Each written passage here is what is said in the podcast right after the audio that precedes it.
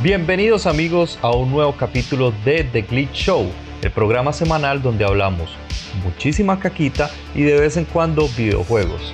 Al habla su servidor Andrés Mauricio, alias Monovirus, y conmigo siempre el sensual Juan David Parra. Juan Dynamics, ¿cómo estás hoy? Hola, ¿qué tal? Esta es mi voz sensual.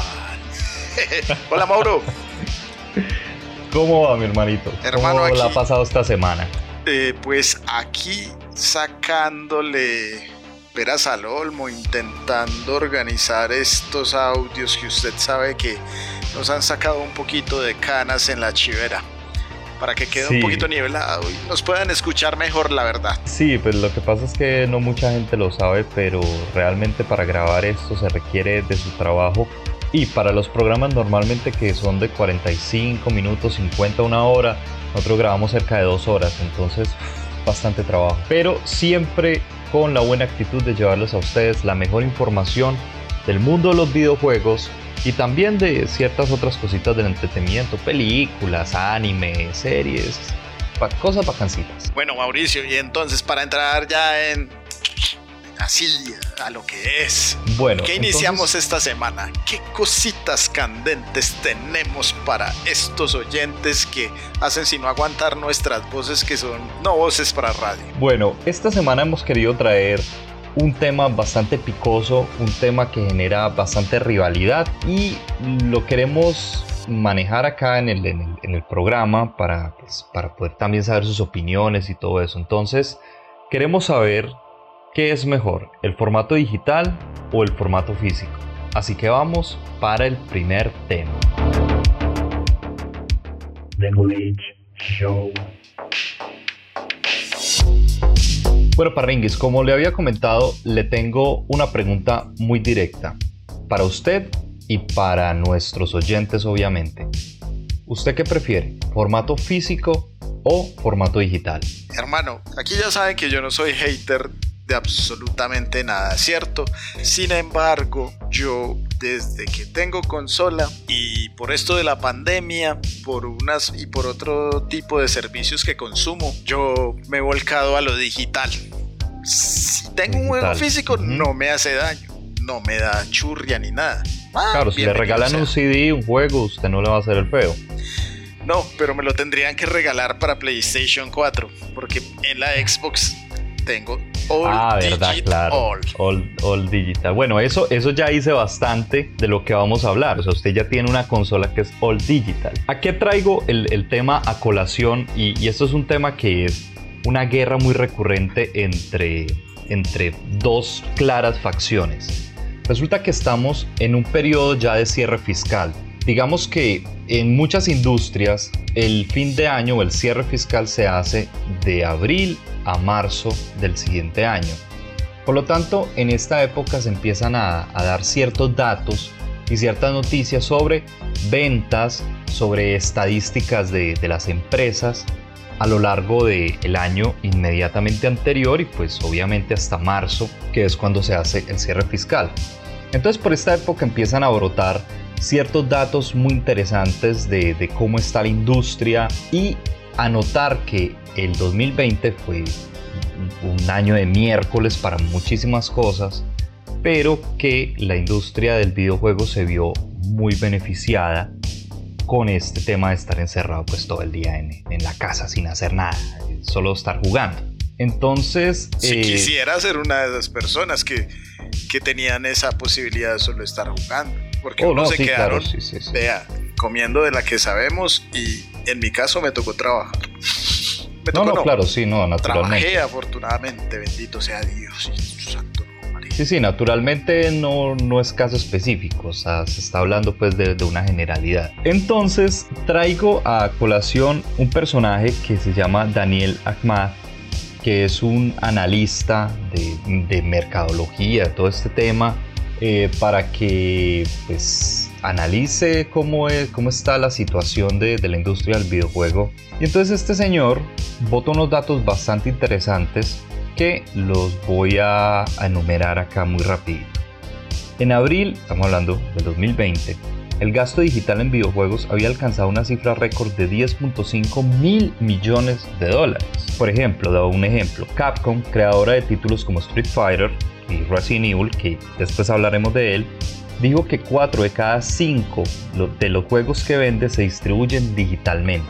Capcom dice que 4 de 5 juegos son digitales. Compañías como Sony, EA y Take-Two, que son los de Rockstar, presentaron más del 50% en ventas digitales para el año fiscal 2020, es decir, 2019-2020, que estos se referían al 51, 52 y 55% respectivamente. Y por el lado de Nintendo representó el 55.6% de sus ingresos totales, lo cual es muy atípico en Nintendo porque Nintendo siempre ha tenido eh, las ventas físicas mucho más fuertes que las ventas digitales. Eso te iba a decir porque, eh, María, si los Nintenderos aman sus cartuchos y son así, o sea, el mercado del, del usado y la reventa de los cartuchos de Nintendo, yo creo que es de los más escasos porque eh, es un coleccionismo, ¿vale? E igual los formatos ahorita de los juegos de Nintendo pues no ocupan mucho espacio y, les, les, hace más fácil coleccionarlos o es que no ocupan mayor espacio. Recuerda que son como pues, unas tarjetas al estilo micro SD. Claro, y de hecho yo no sé si usted se acuerda que hace poco se vendió un cartucho de Super Mario Bros. 3 y se vendió como por 150 mil dólares. O sea, la, reventa y, el coleccionismo y, a todo lo que tiene que ver el tema físico en Nintendo es muy poderoso. Yo digo que la pandemia ayudó bastante. Obviamente no podíamos salir, no podíamos intercambiar juegos, no podíamos ir a las tiendas a comprarlos. Entonces, pues, ¿qué más hacemos si los lanzamientos de la manera más rápida es comprarlo en las mismas tiendas de, de las consolas? En la store de Microsoft, de la Xbox, en la PlayStation Store, en, la, en las tiendas de Nintendo, ¿cierto? Entonces esto ayudó. Hay otra cosa que para mí eh, apoya bastante el tema de la compra de juegos digitales y es que plataformas como Netflix, como Amazon, donde uno ya no compra películas, uno ya no compra series, sino que simplemente las toma como un servicio, ayuda a que estos juegos digitales se tomen de la misma manera con servicios como el, PSN Network y como, y como el Game Pass, de, Xbox. Entonces a mí no se me hizo extraño. De hecho, yo tengo el, el servicio de PS Plus porque mientras tengo ese servicio puedo jugar online y a su vez me dan dos juegos que yo puedo jugar, ¿cierto? Entonces los tengo digitales. Sí, digamos que el gran beneficio que tienen los juegos digitales es la inmediatez.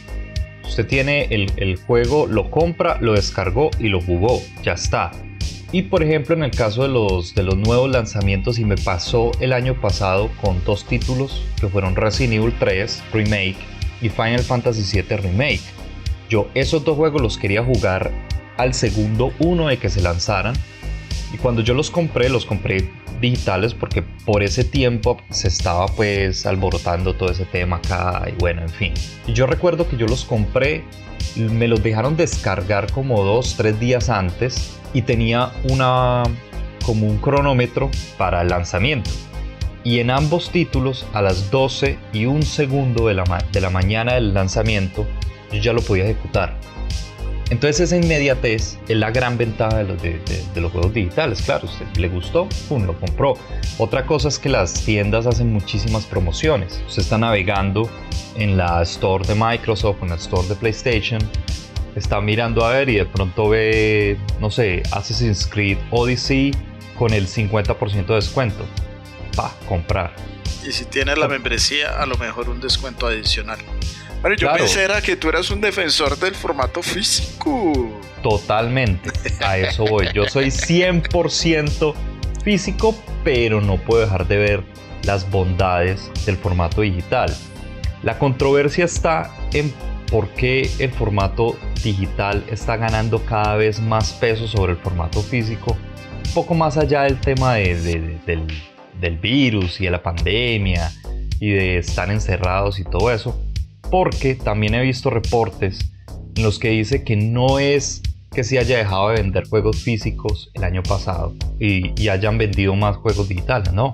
Al contrario, se siguieron vendiendo igual juegos físicos por medio de plataformas como Amazon, que usted lo compra tres clics y le llega a la casa, usted no tiene que mover. Lo que están señalando estos informes es que lo que hizo fue que se multiplicaron los juegos digitales. Entonces, yo soy defensor 100% de los juegos físicos, que ya ahorita daré mi tesis sobre por qué me parece que los juegos físicos, pero no puedo dejar de ver que, que la industria está apuntando claramente hacia lo digital 100%. Claro, y aquí entro yo. Aquí entro yo, Mauricio. Ahorita estamos en una transición, esto es una opinión muy personal, eh, de lo que veo, de lo que percibo, de lo que he jugado, de lo que no he jugado, de lo que he leído, de lo que he visto. Yo se lo quitaba, yo se lo quité. Bueno, en fin, el caso es que ahorita, ahorita mismo, o desde la esto lo viene impulsando, diría yo, Xbox, desde que sacó su All Digital, eh, vio una posibilidad y vio un futuro que no está muy distante. Eh, de hecho, ya es una tendencia, donde vuelvo y te repito, las personas ya están utilizando los videojuegos como un servicio, como si fuera un Netflix, como si fuera, sí, como si fuera un Netflix, un Amazon Video. Y lo podemos ver en, también en plataformas nuevas que han salido como Stadia, como esta nueva de, Amazon que están promocionando. Eh, GeForce Now, que se llama la de, la de Nvidia. Por la de Nvidia también. Que yo diría, esa es maravillosa. Vos te imaginas esos servidores de videojuegos con esas tarjetas de última generación. Eso como se ver de hermoso. Bueno, entonces esto ha ayudado a que las nuevas, eh, ¿cómo se puede decir? Los nuevos públicos y públicos que de pronto pues, tienen otros aspectos en, su consumo de tecnologías se han volcado a este tipo de servicios o a los juegos digitales. En mi, caso, como les puedo repetir, yo tengo juegos digitales porque mientras pago la membresía de PS Plus, me van entregando juegos digitales que de hecho tengo un montón que no me he pasado, que sin embargo me permiten, como te digo, jugar el multijugador de los juegos que quiero y hay juegos que sí que debo jugar porque me los voy terminando de a poquitos. Yo juego uno, luego juego un rato el otro y el mm, otro. Sí, el, el, el eterno backlog. No tanto porque no, ni siquiera los instalo. Yo estoy instalando poquitos y, y, y quitando. Por ejemplo, este, entre el año pasado en mis vacaciones tuviste que nos pudimos terminar Gears 1, Gears 2. Me sí, que, estamos en esa epopeya de, pasarnos todos los Gears. Tenemos un reto para decirles cómo nos fue con toda la saga de Gears. Luego jugaremos toda la de Halo. yeah, sí. Bueno, y como les iba contando, entonces voy quitando. Me terminé Gears 1, chao terminé Gears 2, chao. Me terminé Ori and the Will of the Wisps, chao. Me terminé Ori de, the Blind Forest. Ah, pero, chao. pero es que el señor tampoco trabaja. No, ahora ya estoy trabajando y, y tuviste ayer que solo jugamos una horita así y tenía que dormir, viejo. sí, ya estamos más dormidos que el puto. Una de las ventajas es esa, lo pones y lo quitas rápidamente, no tienes que meter y sacar un disco. Eso es chuchuchu, simple, rápido y sin dolor. Y se ve más el beneficio en la, en la Xbox de la nueva generación que tiene el, el, Quick Resume. Salta uno de, de aplicación a aplicación y vea, bellísimo. Yo tengo un contra contra eso. ¿Usted no siente como cosita cuando, cuando elimina un juego de su biblioteca? O sea, yo sé que están ahí y yo sé que usted lo puede descargar después y lo puede volver a instalar y todo eso. Pero usted no le da un poquito de yuyu cuando lo elimina del disco duro. La verdad no, por lo que te digo. Yo ya, como yo lo vengo trabajando y he instalado, por ejemplo, te voy a decir el juego que más he instalado y desinstalado. Se, se, llama Street Fighter 5 porque algunos amigos, sí, vamos a jugarlo. Yo, ah, listo, vamos a darnos candela. Lo instalo, no aparece nadie. Yo no sé si es que esperan que uno es el que los llame siempre para jugar. No. Otro que he instalado y desinstalado mucho, el Warzone. Entonces, porque, por lo mismo, entonces juego con amigos, no vuelven a aparecer, chao, se va, juego otra cosa. Y, el Warzone, y el Warzone que lo ocupa el 80% de la memoria de... Sí, pero ese por ejemplo no lo tengo en Xbox, ese lo tengo en la Play 4. Y Destiny 2 sí lo tengo en las dos plataformas y por ejemplo en la Play 4 lo he desinstalado y lo he instalado, que pues también ocupa buen espacio, es un juego bien robusto. Entonces, digamos que no me ha fallado la, la, biblioteca. Mientras tenga PC Plus pago, no, no se pierden pues esos juegos. Y los que he comprado, ahí están, hermano. Desinstalados, los instalo. Por ahora no me ha fallado. Ok, eh, sí. A ver, yo es que definitivamente a mí me gusta más lo, lo físico porque es que, a ver, es un tema muy personal. Obviamente cada quien tiene su, su punto de vista. Pero para mí tener un juego físico, tocarlo, palparlo, abrirlo, olerlo, mm, aquellos que tengan las cartillitas o de pronto alguna imprenta o cualquier cosa, oler eso, para mí eso se vuelve un ritual. Yo compro un juego nuevo y, viene selladito y entonces abrirlo con esa delicadeza, mirar el CD, o sea, para mí eso es, es como un ritual. Ponerlo en la, en la consola, bueno, ahora que le toca a uno instalar parche día 1 y se tiene uno, que aguantar para ir tres horas esperando a que instalen y, parche 1. Terminas con un juego digital. Exactamente, sí, exactamente, a eso, a eso quería ir porque digamos que los juegos físicos en este momento, más allá del hecho de que es, como su palabra lo dice, físico, realmente lo que son son una llave para usted descargar una versión de internet además porque todos requieren que usted esté conectado todo el tiempo a, internet. El hecho de tener la, eh, la pila de, cajas de Play, de Xbox, Nintendo, verlas organizaditas, eh, pararme frente, al, frente a la colección y decir, mira, quiero esto, eh, voy a jugar este, quiero instalar este. Para mí eso digamos que me, que me trae buenos recuerdos de la época del PlayStation 1, por ejemplo, que eh, usted tenía la pila pues de entonces vamos a jugar este, vamos a jugar aquello y todo eso. Entonces como que me trae buen, buen recuerdo eso y por eso es que me gusta tanto tenerlo físico. Otra cosa es una palabra que ahorita dije y es coleccionismo. Yo soy coleccionista, a mí me gusta tener una colección de algo específico. Entonces ver la fila de, juegos o, o, de CDs, para mí eso es muy agradable, me gusta ver eso. Las versiones físicas, por ejemplo las ediciones especiales, tengo un par de ediciones especiales, entre ellas la de Metal Gear 5 que trae la, mano, la mano de, de Big Boss. Me gusta tener todas esas figuritas porque hay algo de juguete en, en, todas estas versiones que me gusta por coleccionismo como tal. A mí no me toca, no me gustaba tocar esa mano articulada de, colección que tenía Mauro porque yo no sé qué hacía con esa mano cuando estaba en la oscuridad. Rascarme la espalda como quiere usted el robot este de, 15 mil dólares. Pero al menos en la espalda, yo no sé usted qué hacía con esa mano. Frente para los que no sepan, para los que no sepan lo que estamos hablando, en el capítulo pasado estuvimos hablando del CES 2021, así que puedes ir a ver el capítulo. Ahora, hablando del coleccionismo, también el coleccionismo es algo que también a mí me aleja de tener muchos juegos físicos, porque yo ya tengo una colección de otras cosas y realmente ya no me caben más cosas. O sea, antes me toca desmontar y me volverías como un acumulador. Ya porque, por lo que te digo, yo ya colecciono algo específico como tú.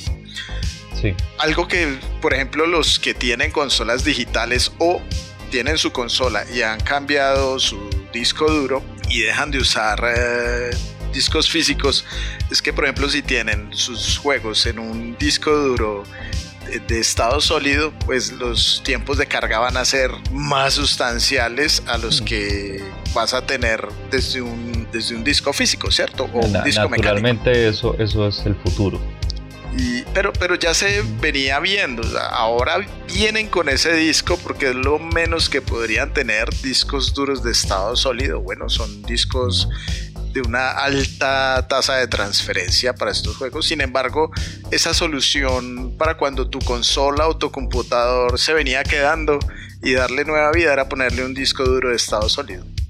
Y eso con un juego, eh, digamos, pesado, sí, sustancialmente la, el tiempo de carga, hermano, mejora bastante por ese lado. Te voy a hablar de, un, de una parte negativa donde te va a dar la razón y luego te explico la parte positiva de, de esa parte también. Entonces es el intercambio de juegos. No puedes intercambiar. No hay mercado de intercambio digital. La reventa de que... esa parte a mí me gusta. A mí no me gusta vender y comprar.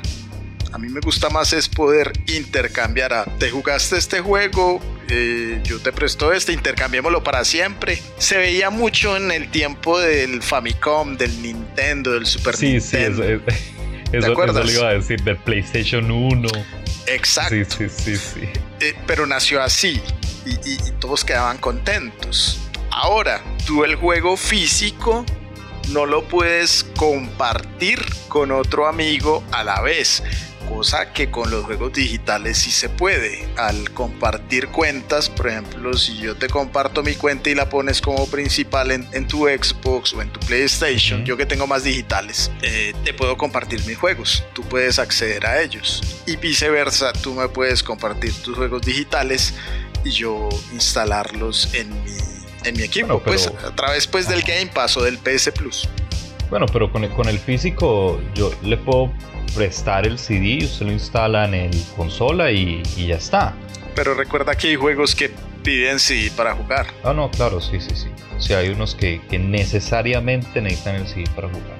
Necesariamente. Entonces, pues la ventaja es que puedes compartir toda tu colección de juegos digitales. No sería uno solo, sería toda tu colección. Otra, a veces por condiciones de, no sé, de tu casa es muy húmeda, tu casa entra mucho frío, mucha agua o lo que sea, tus discos se pueden afectar, tus equipos, entonces le pueden salir hongos y un juego que le salga hongo, chao. Pero eso, o si se te raya.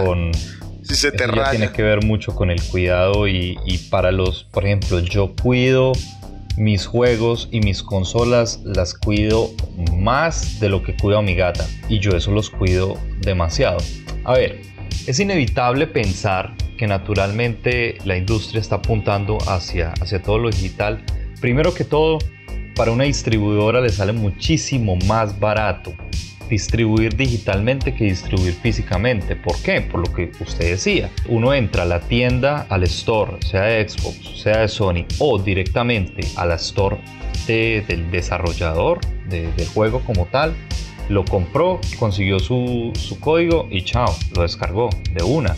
Usted, inmediatamente usted está eliminando ahí producción de cajas, de impresiones, de CDs, está eliminando inmediatamente cadena de distribución a todos los retailers y fuera de todo está eliminando la comisión de todos los retailers. Si estamos hablando directamente de, comprar directamente en la página.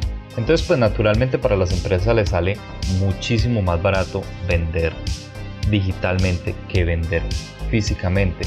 ¿Qué pienso yo que podría eh, ser el futuro o estamos hablando de 2030, cuando, cuando The Glitch Show ya tenga 540 episodios y estemos hablando de esto en ese tiempo. Para mí, y es una percepción personal que tengo, es que los formatos físicos van a quedar excluidos para las versiones coleccionistas. Sí, va a ser algo más de nostalgia. Como el coleccionismo puro y duro. Es decir, usted quiere su juego físico, compre la versión de coleccionista donde trae su figurita, y, ni siquiera va a traer el CD, va a traer el código para descargarlo, pero hace la figura, se va a comprar la figura. Pienso yo que, que, eso es. Ahora, está el caso totalmente contrario, porque hay, por ejemplo, empresas que distribuyen sus juegos única y exclusivamente digitales y de un momento a otro saca unas versiones limitadas que son físicas y se vuelven una locura. De hecho, hay unas empresas que se dedican a sacar versiones físicas de juegos que son solo digitales. Un caso de, lo que le estoy hablando es, por ejemplo, la, colección de, de, Ori para Nintendo Switch. Hay una versión de colección que trae Ori and the Blind Forest y Ori and the Will of the Wisp en formato físico para Nintendo Switch. En una cajita súper bonita, así como con el arte que trae Ori, que es espectacular siempre. Bueno, aquí voy a algo más. una de las... Aquí apelo a mi corazón verde.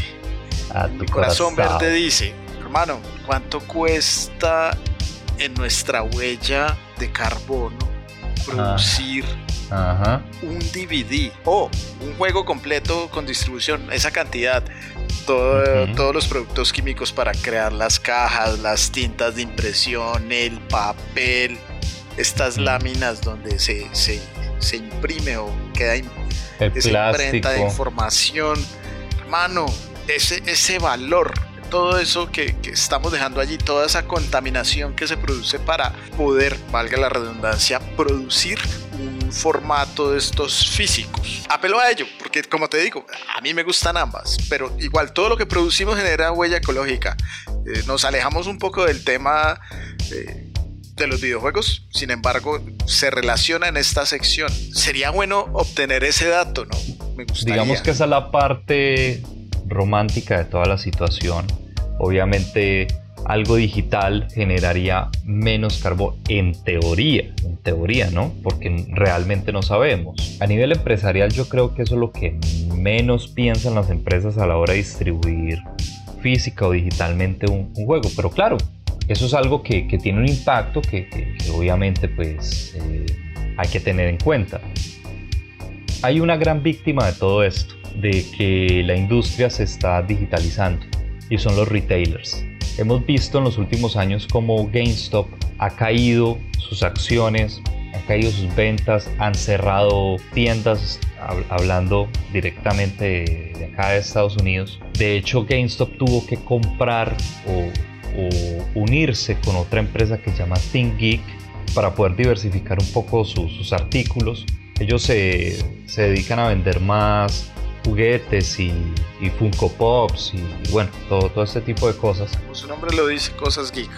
Ajá, correcto. Entonces eh, se tuvieron que fusionar para poder diversificar un poquito el producto y poder sobrevivir porque la caída iba total. Uno de los datos interesantes que, que bota este señor que les comentaba al principio de, de- de la sección es que la anterior generación, hablando de la Xbox One y la PlayStation 4, empezó en el 2013. En ese momento de la historia, solo el 10% de las ventas eran digitales. En estos momentos, en la novena generación, hablando del PlayStation 5 y el Xbox Series, esta generación inició con el 80% de las ventas digitales. Entonces, eso ya habla muchísimo de cómo está apuntándose el futuro de las consolas. Ahora, yo dejo caer aquí otro, otra perlita, Parra, y, y tú me vas a comentar.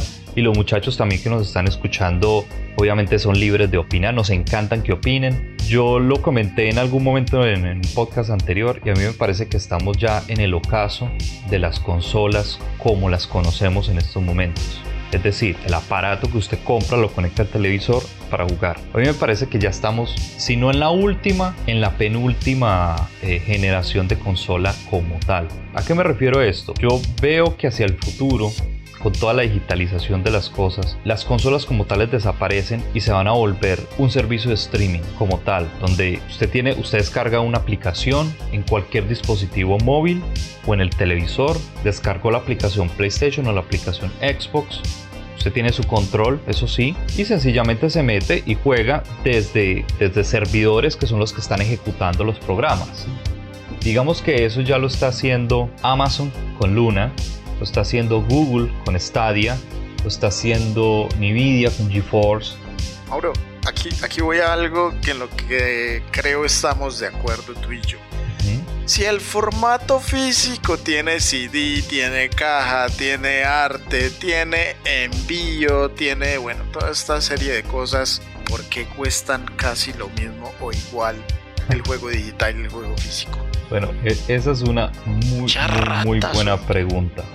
Muy, muy, muy buena pregunta. Y créame que todos nos hemos hecho esa pregunta. Y sin tener la respuesta concreta, lo que yo he escuchado, porque no es un, un- pues, es decir, es una tarea que tengo pendiente investigarla para decirles. Pero lo que yo he escuchado al respecto es que no se puede vender a menor precio porque eso compite directamente con, el, con su versión física. Entonces, al usted distribuirlo y venderlo a menor precio está eliminando inmediatamente la versión física y hay cadenas, retailers, marcas como no tan solo GameStop, estamos hablando de Walmart, estamos hablando de Amazon, estamos hablando de, de eBay, estamos hablando, bueno, no sé, todas esas distribuidoras que no les conviene que obviamente las empresas vendan solo digital. Entonces ellos son los que tienen como con gancho que el precio de la versión digital sea igual a la versión física para que no compitan con precio.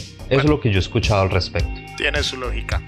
Entonces, Mauro, no te pasas a lo digital, no, le das una pruebita, decir, del 80% de juegos que yo compre, voy a comprar el 20% en digital.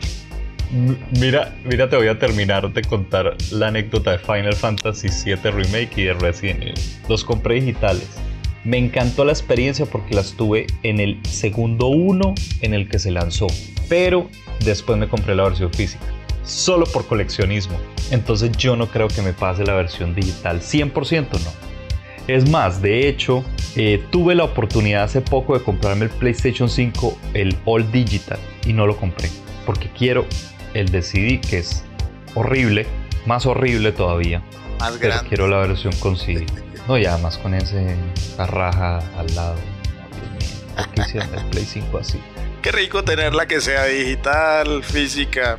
Nada más con tenerla me siento contento. Se me erizarían los pelos nuevamente como con la Xbox Series S. esta semana sí, esta semana. Me con la Play 4. Esta semana me pesó no haber tenido la PlayStation 5 porque me quería descargar y jugar el demo de Resident Evil 7, de Resident Evil 8, perdón. Resident Evil Village. Y con esto nos vamos a hablar de otra de las noticias importantes aquí en The Glitch Show. The Glitch Show. Mauro, se me, se me erizó la piel. Me erizo, me erizo. Vamos a hablar de uno de los géneros de videojuegos que menos me gustan. Ah, qué bacano. los survival horror.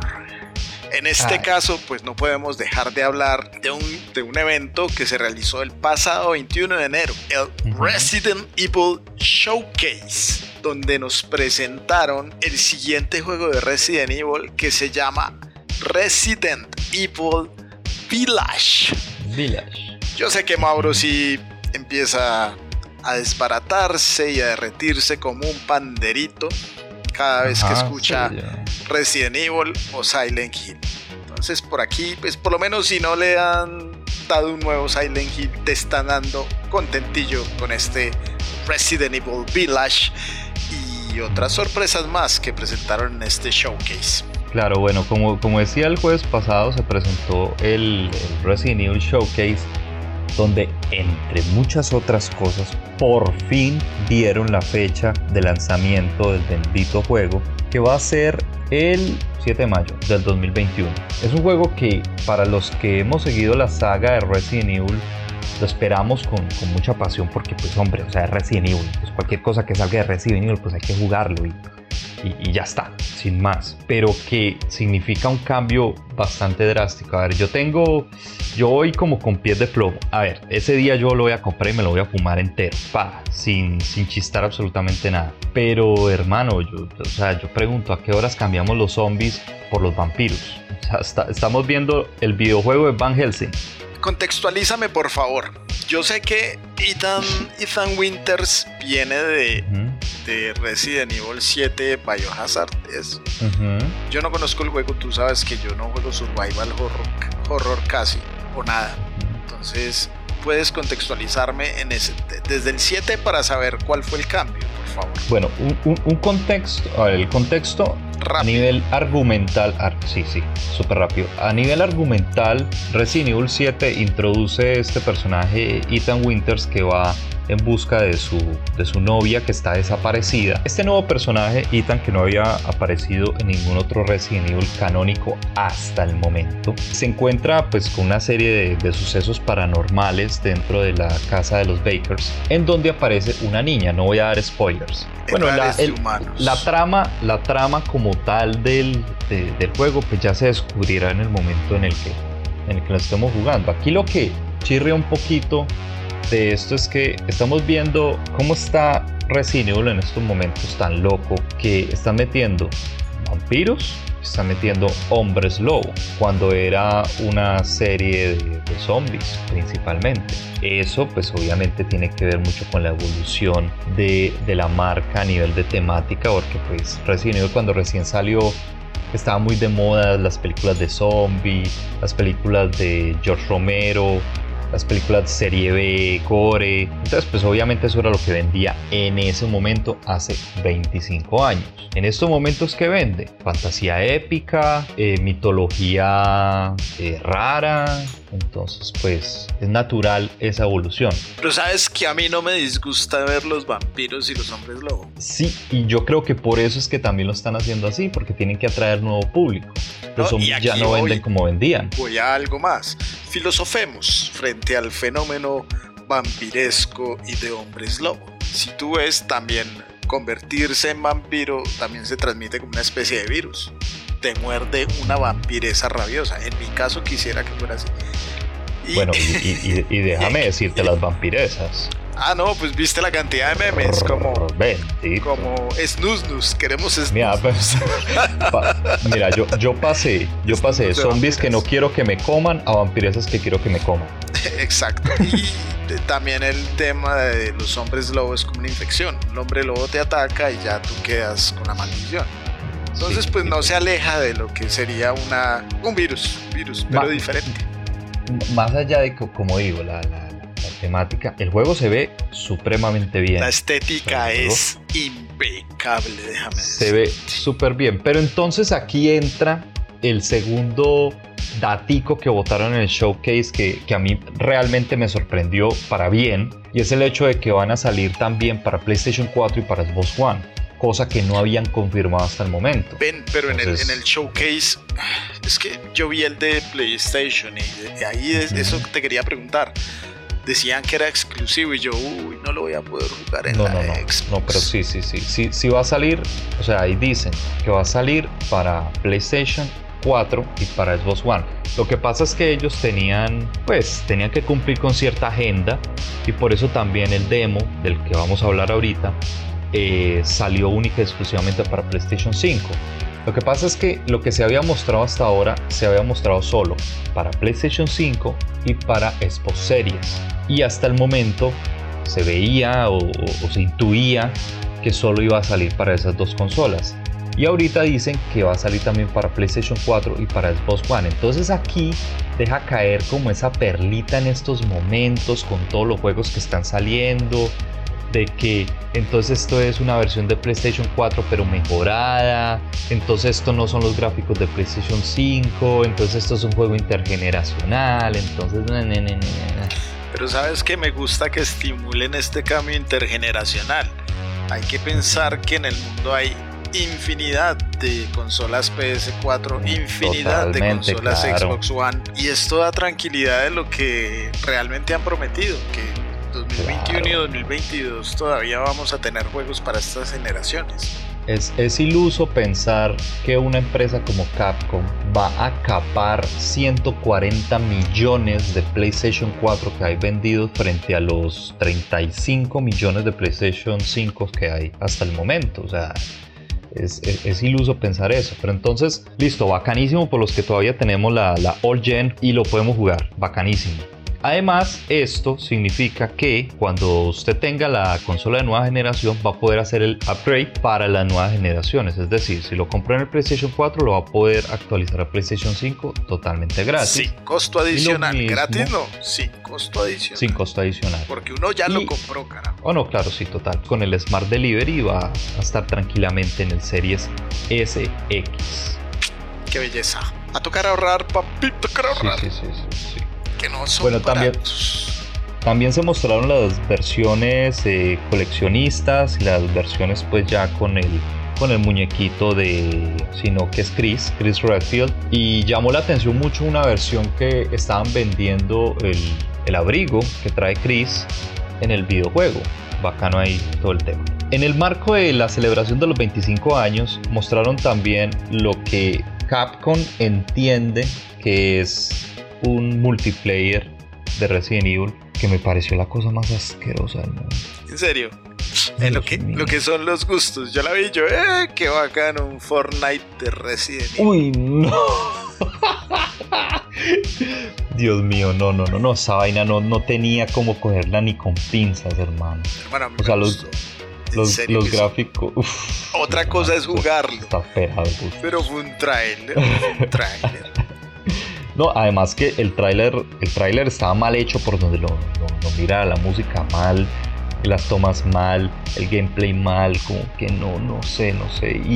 Y recojo un comentario que vi en algún programa que veo yo, lo recojo, y, y decía que cuando Capcom está cumpliendo años y saca algo para celebrarlo, lo hace de la peor manera posible. Lo único que tenían que hacer bien y lo hacen mal. Sí, o sea, sa- saquen una figura, ya está. Una figura No, con pero mire que eh, los que compren la edición, una de las ediciones coleccionistas lo van a recibir gratis, no lo van a tener que pagar. O sea, recibes.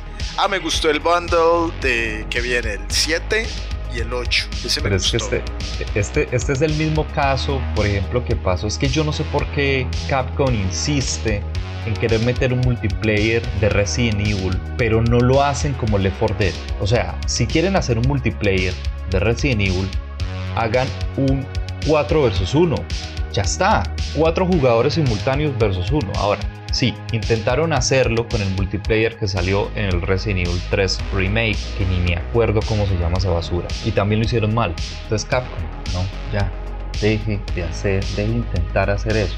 Vamos a ver a ver cómo va eso. No quiero ser pues muy pesimista. Puede y termine jugándolo y, y sea la octava maravilla del mundo. Pero No sé. y entonces por último, ya para cerrar el tema de, de- de Resident Evil, entonces eh, del Snus Snus, entonces eh, habilitaron inmediatamente esa misma noche, así segundo uno, el demo exclusivo para PlayStation 5, eso sí, llamado Maiden. Básicamente es escapar de unas celdas en esta mansión donde están estas vampiresas, donde están esta- estas damas. Más que un demo como tal, a mí me pareció que es, incluso ellos mismos lo nombran, como un demo visual, para Es usted ver la potencia gráfica que tiene el, el juego y a lo, que, a lo que se va a enfrentar gráficamente. Entonces se ve bastante bien, se ve bastante sólido, los gráficos están muy bacanos. Y mire que una cosa que a mí me llamó mucho la atención y es que tiene muy buena iluminación y tiene muy buen trabajo de reflejos, pero ellos mismos dicen que eso no es ray tracing,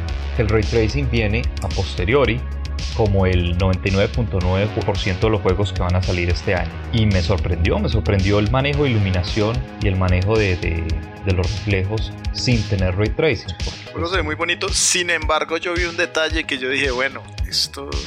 Yo pensé que en la nueva generación sí iba a obviar. Si tú ves en detalle cuando suben la escalera, la escalera curveada, Ujú. antes de llegar al segundo piso, la escalera tiene ángulos de polígonos. Oh. Uno que se fija en detalles. Entonces yo, pues, se supone que eso es curvo y se debería ver muy pulido y se le ven los, los polígonos. Pues a estas alturas, a menos que el arte me lo justifique de que toda la escalera viene con esos polígonos. Ya son Sí, detalles, pero es algo Digamos que vi que lo quería comentar. en desarrollo. Correcto. ¿Algo más que añadir? ¿Te gustaron las vampiras? Uf, Citas chorreteadas de sangre en la jeta, así. Uy, no, tres, una, una mujer, un mujerón de estos de 3 metros, Virgen Santísima. O sea, No quiero decir sandeces. Me gustaba la forma en que. Me gustaba la forma en que aparecían y desaparecían, ¿no? Partículas en forma de vampiros. Yo creí que iba a decir que te gustaba la forma en la que succionaban la sangre. Muérdame, muérdame. bueno, Parringuis, siguiente noticia. Bueno, les cuento en, en otras noticias, noticias amables. Dicho, noticias amables. ¿Cómo les parece que Xbox le quería aumentar el precio del Game Pass a Mauricio? Eso es inconcebible. De- del Game Pass, no, del Live Gold. Ah, del Live Gold. Ah, qué pena. Del Live Gold. el Live Gold funciona como un PS Plus, más o menos, ¿no, Mauro? Que te deja jugar en línea y, te brinda algunos juegos gratis al mes. Sí, eso sí, es, más o menos el objetivo del Live Gold. ¿Cómo les parece que ellos, pues con la estrategia de unificar criterios para que todo el mundo se pase al Game, al Game Pass, fue pues el acabose para la comunidad y la comunidad se quejó, se quejó, se quejó, que como así, ole, no, se volvieron pues como PlayStation, no, y que no sé qué, esta gente se la quiere robar y ganar sentada, y pues, ¿cómo te parece que dieron marcha atrás a la decisión? Y además dijeron, no, los juegos free to play no van a tener que pagar el Xbox Live Gold para jugarlos. Además que todo esto en un marco súper chistosísimo, a mí me pareció porque fue un tweet así como de, eh, la hemos cagado, lo siento, lo siento mucho y leo textualmente, hoy no ha sido un día genial, siempre intentamos hacer todo lo posible por ustedes y hoy perdimos la marca.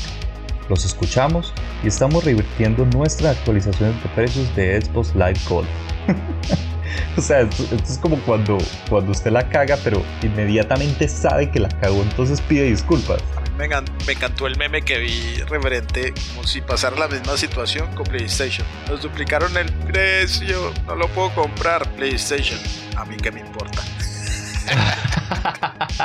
y Xbox, nos duplicaron el precio, no lo puedo comprar.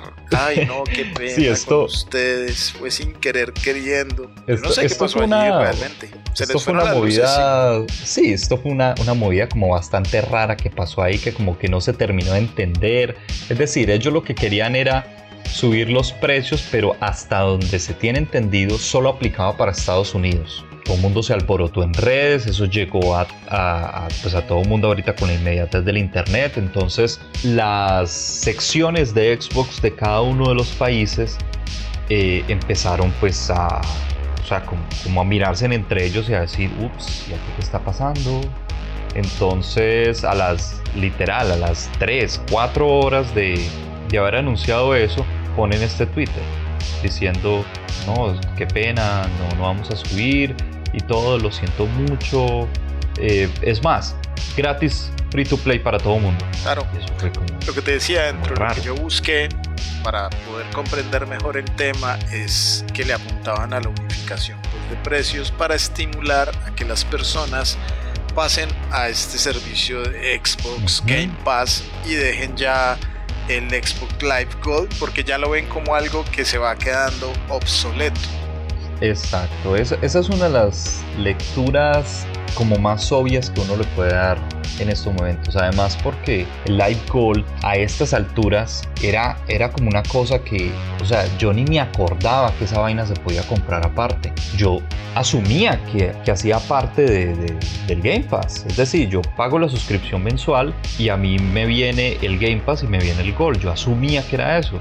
Y no, Resulta que no, resulta que usted puede comprar el Gold aparte para jugar en línea y si quiere compra el Game Pass aparte que es esta biblioteca tipo Netflix, bla bla bla. Entonces resulta que ahora salió el Ultimate, el Game Pass Ultimate que incluye el Game Pass y el Gold y aparte todo el S-Cloud y el, el Game Pass para PC.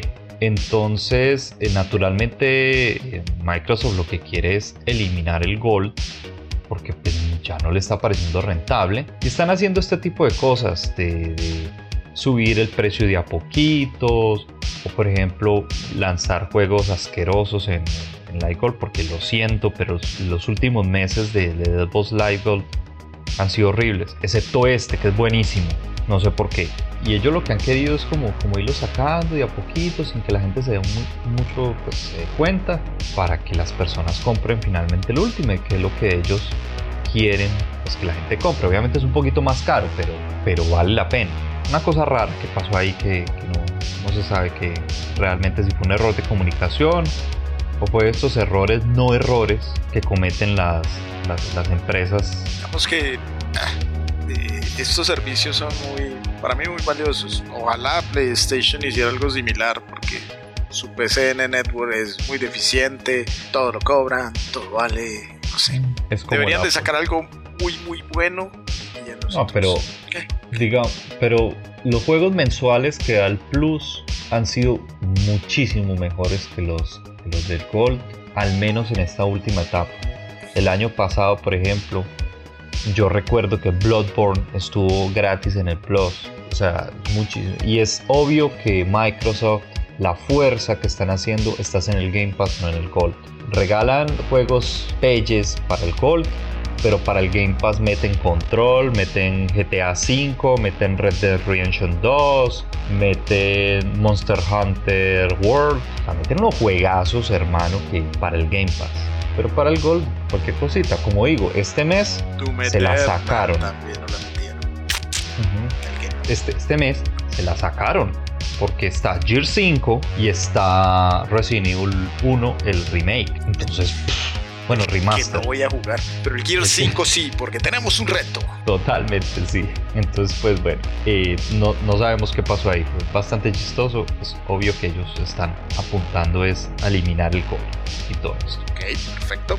Y para terminar, eh, quisiera hacer una pequeña anotación chiquitica, así diminuta como, como este programa. Nosotros el programa pasado hablamos sobre el, videojuego que está creando IO Interactive ah, para la marca de James Bond 007, la gente 007. Resulta que justo hoy salió la noticia, hoy martes 26, este programa se emitirá el sábado, salió la noticia de que IO Interactive tiene luz verde para desarrollar una historia totalmente desde cero y que no esté ligada a la imagen de James Bond al actor de turno. Esto es muy interesante porque yo creo que sería la primera vez que vamos a ver a un James Bond 100% digitalizado que no esté ligado al actor de turno.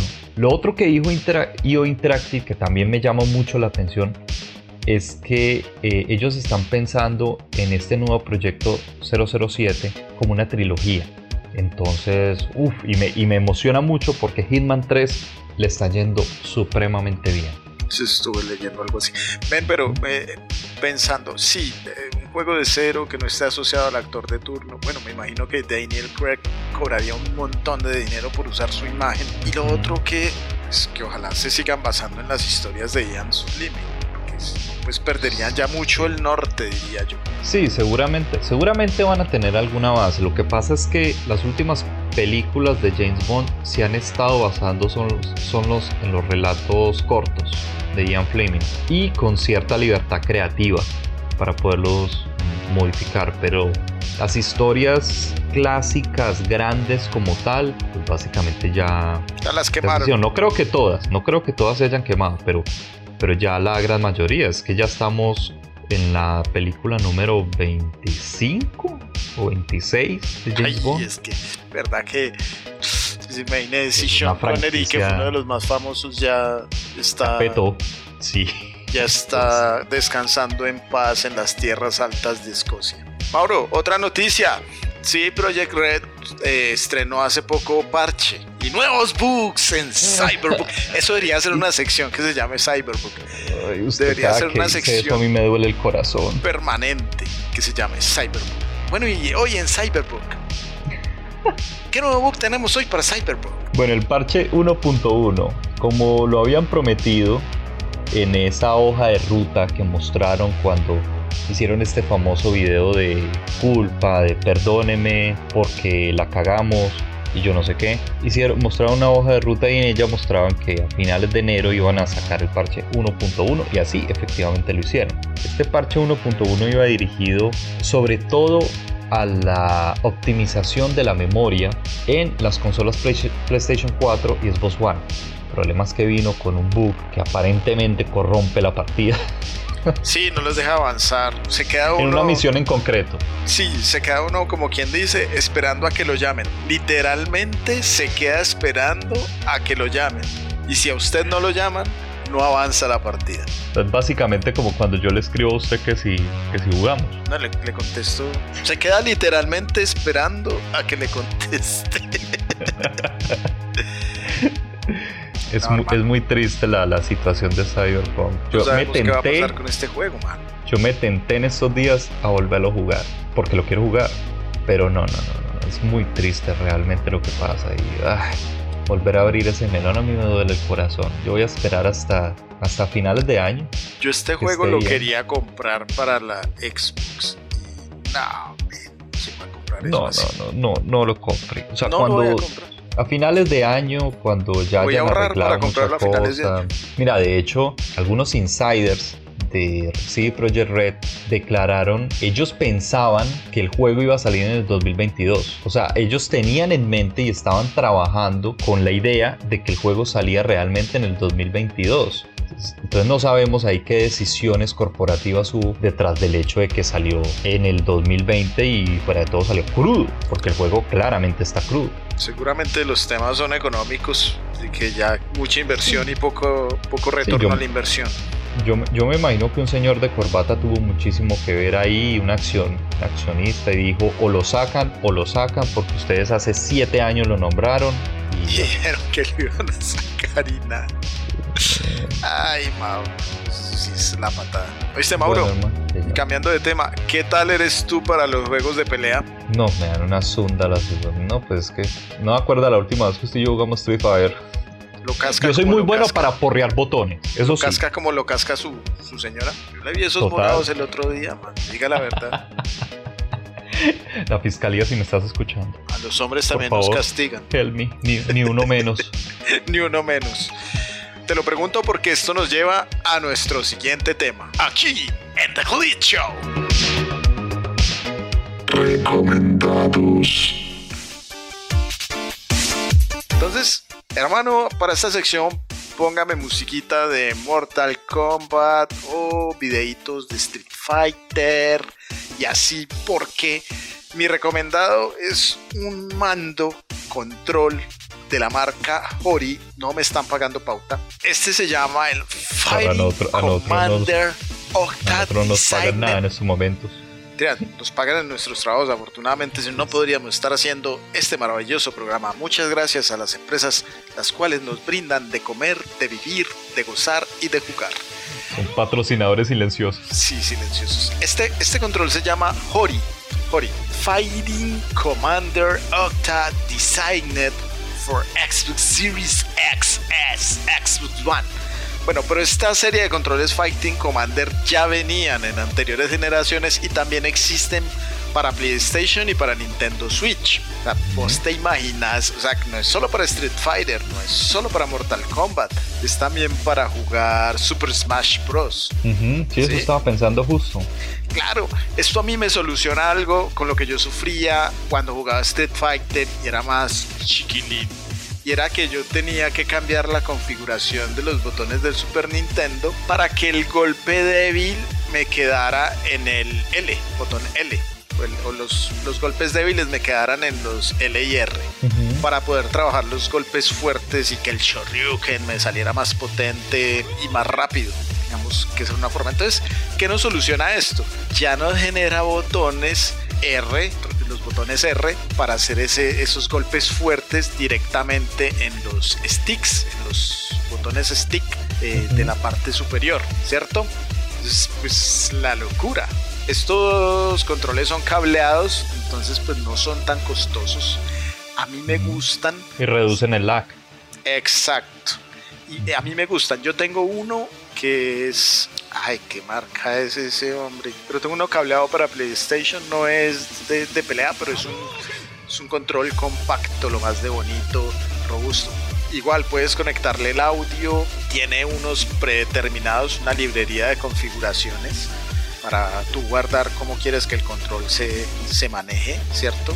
La sensibilidad puedes configurar en el, en el pad y y el stick análogo viene diseñado, la cavidad, para ayudarte a que las secuencias de, del stick análogo pues sean más efectivas. Este último es porque ya salió para Xbox Series X, S y One. Hay otros que están para la One, los de PlayStation, pero yo me imagino sacándole jugo a este control con Super Smash Bros. Pues para los de, para en su versión de Nintendo, para Street Fighter en su versión PlayStation, para Killer Instinct en la Xbox Series. Y para el nuevo de King of Fighters, que también recientemente lo, lo anunciaron. Ah, imagínate, imagínate. ¿Cierto? Estos Para botones, estos botones 4K. tienen, por ejemplo, el X, A, el Y, el B y los nuevos botones tienen un recorrido corto. O sea, no tienen un recorrido muy Eso largo. veo, sí. Son unos microbotoncitos. Entonces, hermano, eso es súper rápido y para que no nos saque ampolla. Porque ese, ese Ori me sacó ampolla, mano, en el dedo. Listo. Es personalizable, ¿cierto? Como les decía. Y está licenciado pues por las marcas correspondientes. Nintendo, por, eh, Microsoft, PlayStation. A mí me parece muy bacano y una muy buena opción para darnos unos buenos latigazos, trancazos, puñetazos virtuales. O para jugar UFC. Ah, hermano, Mm. pues, la, la- la porra, la, ver, la alberja, oiga, eso es la alberja para jugar yo. ¿Qué te parece? Pues ¿Qué te parece mi recomendado, Pablo? Bueno, tú Pues no eres de este bonito tipo de sí se ve. Sí, yo, o sea, yo no lo usaría porque no sabrían qué usarlo, pero, pero bonito sí se ve.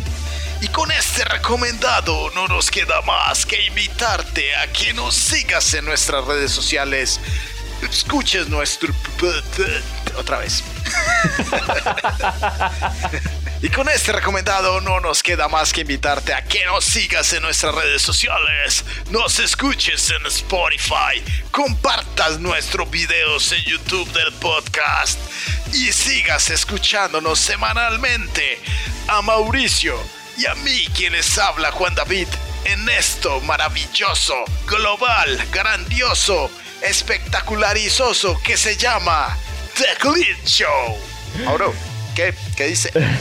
No, pues después de eso, ¿yo qué voy a decir? Nada, muchachos. decir nos, chao. nos estamos jugando, Estamos jugando. muchachos. Récord, muchachos, episodio número 7 es un récord. Totalmente. Y esperamos que sean muchos más. Esperamos no estarlos aburriendo mucho. Y muchachos, como siempre, invitándolos a comentar, a compartir, hablar, hablemos bien bacano sobre esto. Entonces, si tienen alguna anotación, buena, mala, lo que sea, con muchísimo gusto, ahí están los comentarios para que, para que compartamos, bacano, para que hablemos. Se cuidan y nos estamos jugando. Estamos jugando.